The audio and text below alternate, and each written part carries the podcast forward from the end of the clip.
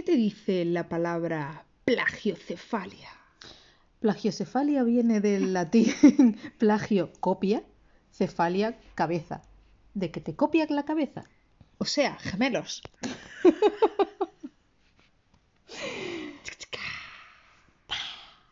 Bueno, Lo de los gemelos ha sido muy de que no lo habíamos hablado, pero claro, los gemelos se copian las caras, ¿no?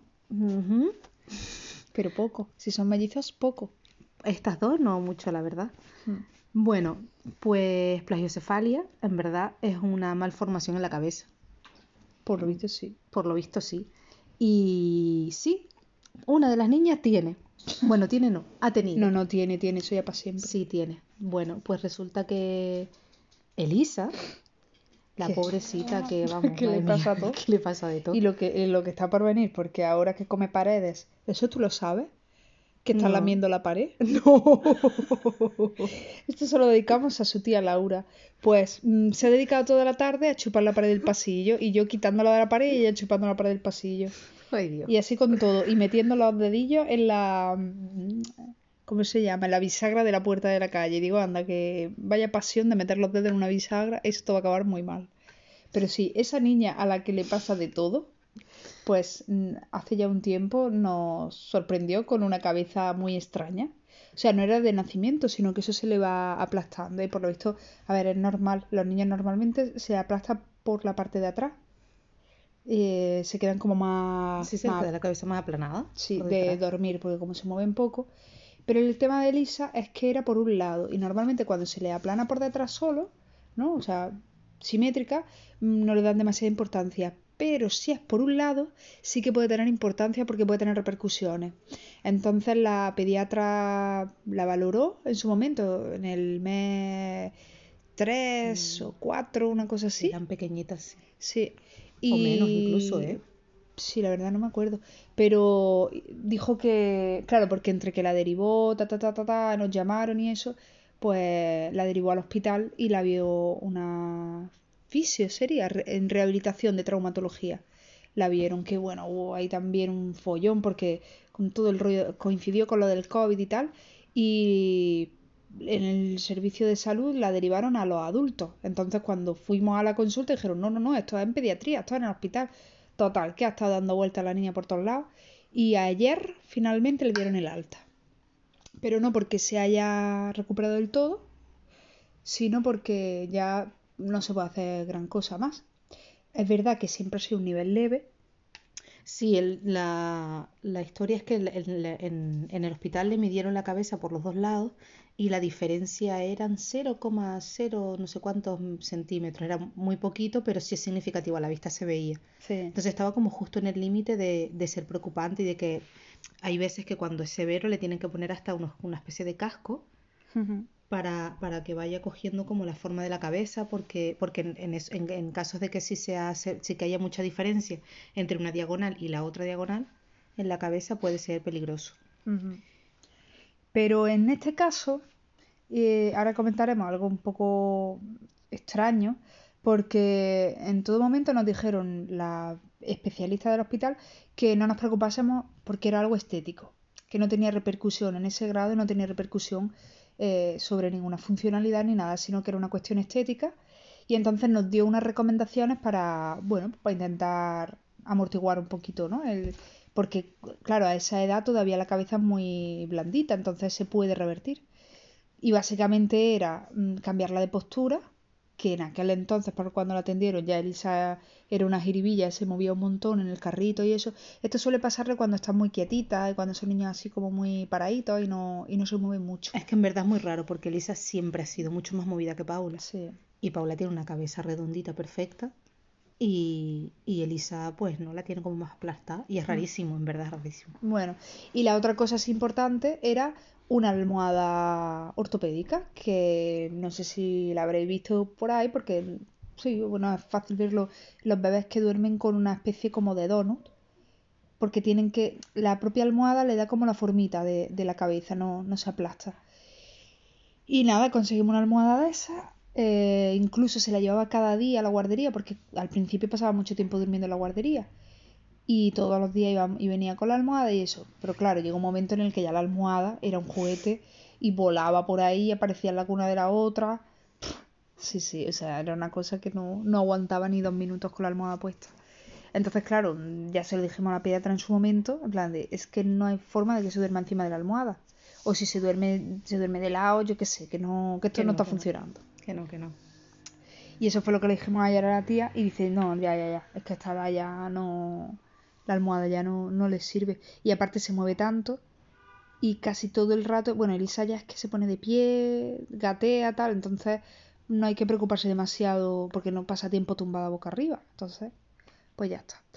Pero la otra cosa intrigante que, que nos encontramos es que resulta que yo con la lesión que tuve y tal empecé a ir a un fisio y resultó, pues yo no la elegí así, pero la mujer está especializada en pediatría. Ella es enfermera, su profesión eh, de base es enfermería pediátrica, pero luego se ha especializado en fisio y también atiende a adultos. El caso es que cuando, bueno, como ella ve, obviamente mi lesión tenía que ver con el parto y tal, pues estuvimos hablando de las niñas y eso. Y cuando fue lo de la plagiocefalia, cuando se la diagnosticaron, se lo comenté.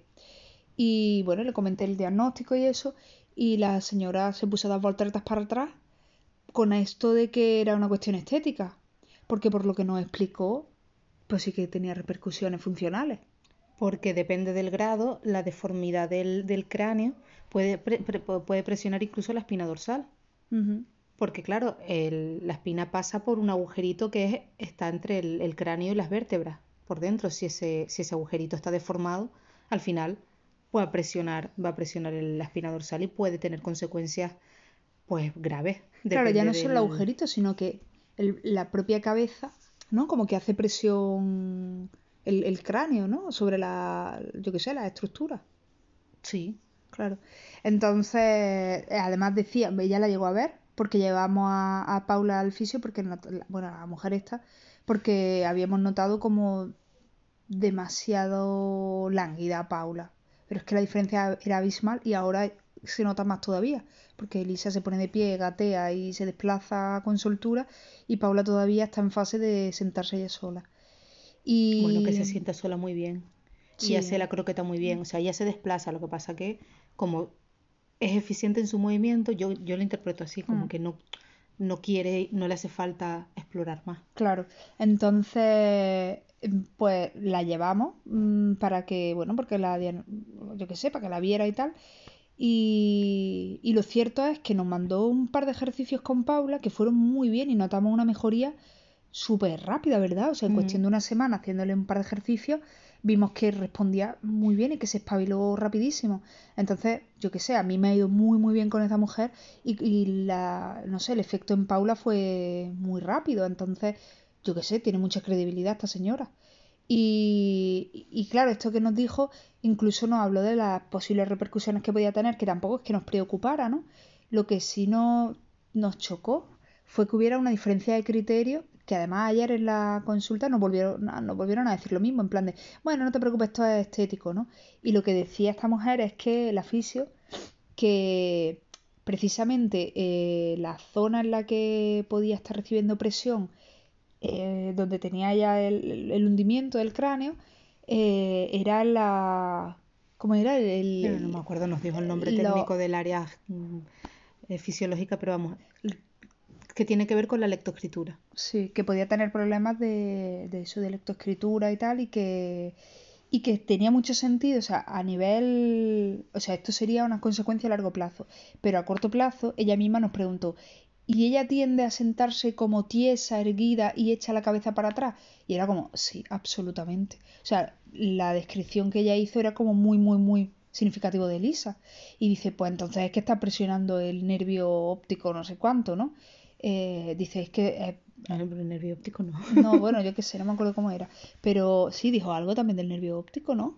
Por eso lo de la lectoescritura, yo recuerdo algo de eso.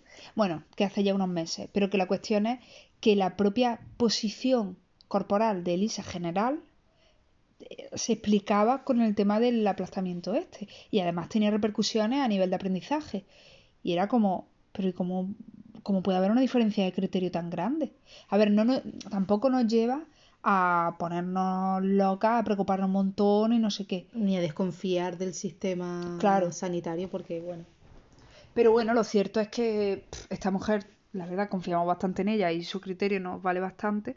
Y también nos dijo, no os preocupéis, no parece alarmante, no parece un caso muy severo y tal, pero la tía estaba como un poco indignada de que en el servicio público te digan, es una cuestión estética, porque es un- una frivolidad, que, que el problema se resuma en una cuestión estética.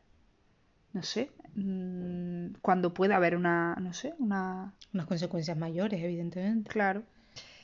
Así que la otra cosa que también a ella le irritaba, ¿no? Que se parece un poco y que ya hemos comentado de Paula, era el tema de que, y nos lo ha dicho la pediatra y nos lo han dicho también, ayer mismo hablé de eso con la, con la de rehabilitación, con respecto al, al- a le- la falta de actividad de Paula, ¿no? Lo, lo lánguida que es, lo, la poquito, eh, ¿no? Parece como que su musculatura es más flojita y, y le cuesta más ponerse sentada, se sienta como hundida y tal. Y entonces la explicación genérica es, es que hay bebés más vagos.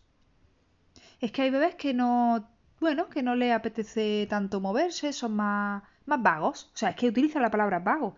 Y lo utilizó la pediatra lo utilizó la fisio, la de, la de rehabilitación. Y cuando lo comentamos con, con la fisio esta, eh, decía, pero ¿cómo vago? ¿Pero ¿Cómo va a ser un bebé vago? Eso es una atribución ya que hace sobre un niño a lo mejor con, no sé, con- Con ocho años. Claro, o, o de un adulto, ¿no? Que, que valora, voy a hacer esto o voy a hacer lo otro. Ay, no tengo ganas. Pero es que los bebés no es que tengan, ¿no? No se les puede atribuir esa... Es una cuestión de que tengan la musculatura más o menos desarrollada, que tengan más o menos interés. O, o- yo qué sé, yo diría que Elisa disfruta del movimiento. Claro.